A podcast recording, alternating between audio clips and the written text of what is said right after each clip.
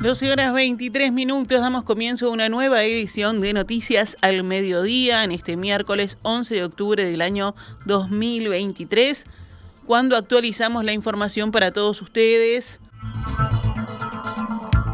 La bancada de senadores del Frente Amplio resolvió exigir la renuncia del ministro del Interior, Luis Alberto Heber, y tramitar la expulsión del Senado de Gustavo Penadez, imputado y enviado a prisión por 22 delitos sexuales cometidos contra menores de edad.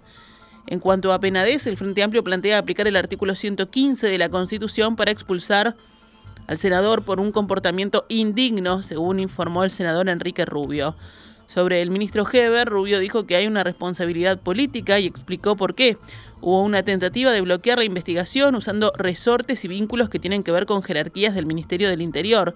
Esto se suma a situaciones anteriores y por eso llegamos a la conclusión de exigir la renuncia de Heber por su responsabilidad política. Esto no solo compromete al senador Penadez, sino también al ministro Heber porque se trazó una trama para salvar a su amigo, de quien dijo que confiaba, agregó el senador del Frente Amplio, quien también recordó el respaldo inicial a Penadez del presidente Luis Lacalle Pou. Los senadores del Frente Amplio adelantaron que si Heber no renuncia, entonces realizarán una interpelación del ministro. Más temprano, la bancada de senadores del Partido Nacional había resuelto plantearle a los demás partidos de la coalición de gobierno y también al Frente Amplio, como oposición, la expulsión de Gustavo Penades del Senado. Para ello le encomendó a la presidenta del Senado y de la Asamblea General, la vicepresidenta Beatriz Argimón, que coordine con los demás partidos políticos un planteo conjunto de expulsión de Penades en una próxima sesión del Senado. El planteo supone aplicar el artículo 115, como recién lo decíamos, que era el planteo también del Frente Amplio, del artículo 115 de la Constitución que prevé la expulsión, remover, dice, de un legislador por actos de conducta que le hicieran indigno de su cargo. Este es un tema sumamente delicado, el estado del alma que tenemos todos, incluso en la oposición, es un estado del alma complejo. Esto dijo la senadora Graciela Bianchi en rueda de prensa tras la reunión de la bancada del Partido Nacional. Entendemos que es necesario que sea un mensaje de todo el Senado, o sea que lo vamos a coordinar en este momento ya.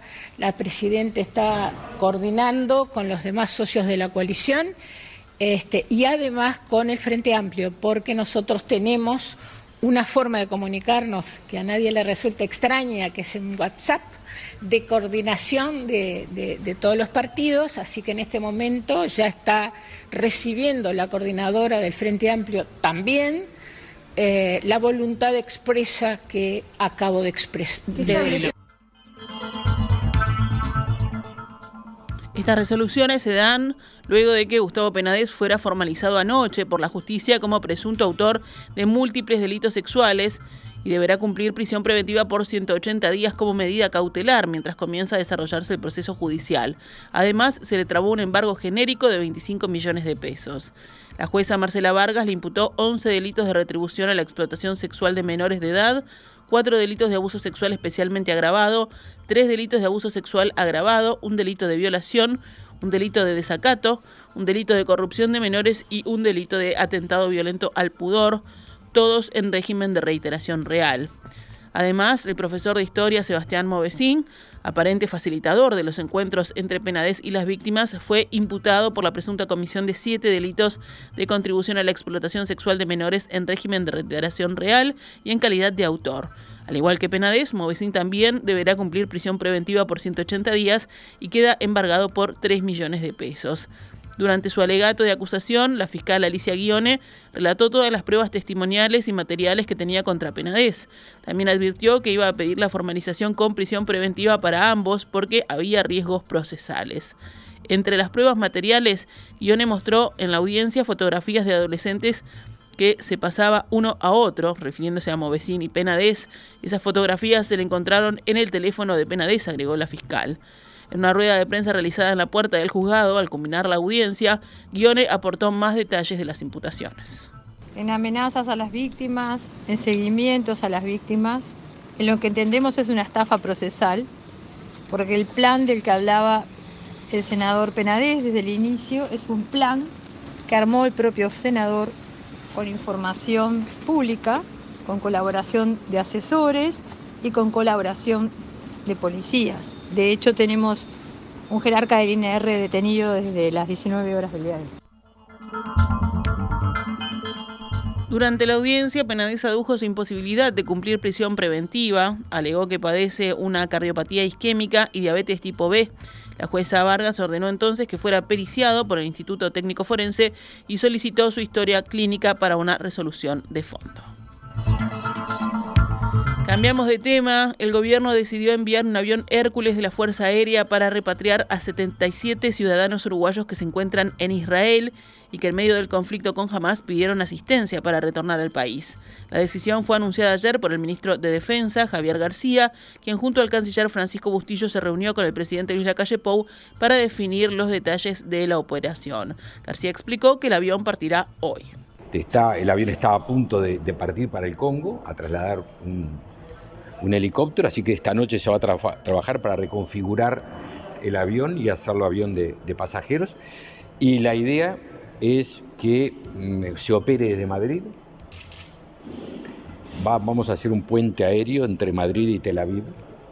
Y ustedes imaginarán, por las circunstancias muy particulares que se están viviendo, esto tiene una serie de, autorizaciones y de, bueno, de temas administrativos que son complejos, no son fáciles, pero bueno, la decisión es todo. La idea, remarcó el ministro, es sacar a los uruguayos de la zona de conflicto y trasladarlos a Madrid y de ahí por medio de vuelos comerciales para Montevideo. La mayoría de las solicitudes de retorno fueron de ciudadanos no residentes en Israel, entre ellos un grupo de adolescentes que estaban de visita en ese país. Con los votos de la coalición de gobierno, el Senado aprobó ayer una declaración que expresa la más enfática condena al brutal accionar de Hamas y el respaldo a la seguridad y el derecho de defensa del Estado de Israel. El texto tuvo una serie de cambios que permitieron sumar el respaldo de Cabildo Abierto, entre ellos que, a diferencia de lo que pretendían inicialmente blancos y colorados, no se llamó a la comunidad internacional a impedir que otras organizaciones terroristas de la región participen en la guerra de Hamas. El Frente Amplio intentó sin éxito promover su propia declaración.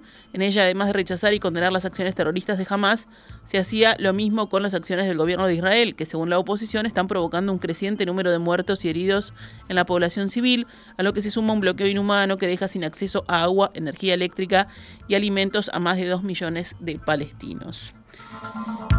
Y seguimos en tema, pero en este caso en el panorama internacional, la única central eléctrica de la franja de Gaza se detuvo hoy por falta de carburante, según anunció el jefe de la Autoridad de Energía del enclave palestino, dos días después de que Israel anunciara el cese del suministro de electricidad. Israel ha impuesto un asedio total a la franja de Gaza mientras sigue bombardeando objetivos de Hamas, después de que los combatientes del grupo islamista lanzaran una mortífera ofensiva contra el territorio israelí el pasado sábado. Hemos decidido cortar el suministro de agua, electricidad y combustible y ahora su central eléctrica local ha colapsado y no hay electricidad en Gaza, declaró en un comunicado el ministro israelí de Energía. Seguiremos reforzando el asedio hasta que la amenaza de Hamas sobre Israel y el mundo sea eliminada, agregó. Seguimos la recorrida. El presidente de Ucrania, Volodymyr Zelensky, realizó hoy su primera visita a la OTAN desde el inicio de la ofensiva rusa contra su país y pidió la continuidad del suministro de armas por parte de la Alianza Transatlántica Occidental. La visita de Zelensky ocurre cuando aumentan los temores de que el ataque de Hamas a Israel pueda distraer la atención de Estados Unidos, el principal respaldo militar y financiero de Ucrania. Ayer, en una entrevista en la cadena francesa, France 2, Zelensky expresó su temor de que en el conflicto en Oriente Medio la atención internacional se desvíe de Ucrania y eso tenga consecuencias. En la sede de la OTAN, Zelensky fue recibido por el secretario general de la alianza, Jens Stoltenberg, quien en agenda tenía sumarse a una reunión de los ministros de defensa del bloque. El mandatario ucraniano agradeció a los ministros de la OTAN el apoyo recibido por su país, pero puntualizó que la defensa antiaérea es una parte significativa de su propuesta. Por su lado, el secretario estadounidense de Defensa, Lloyd Austin, buscó tranquilizar a Zelensky. Estamos aquí para entregar lo que haga falta y por el tiempo que sea necesario, dijo el funcionario estadounidense.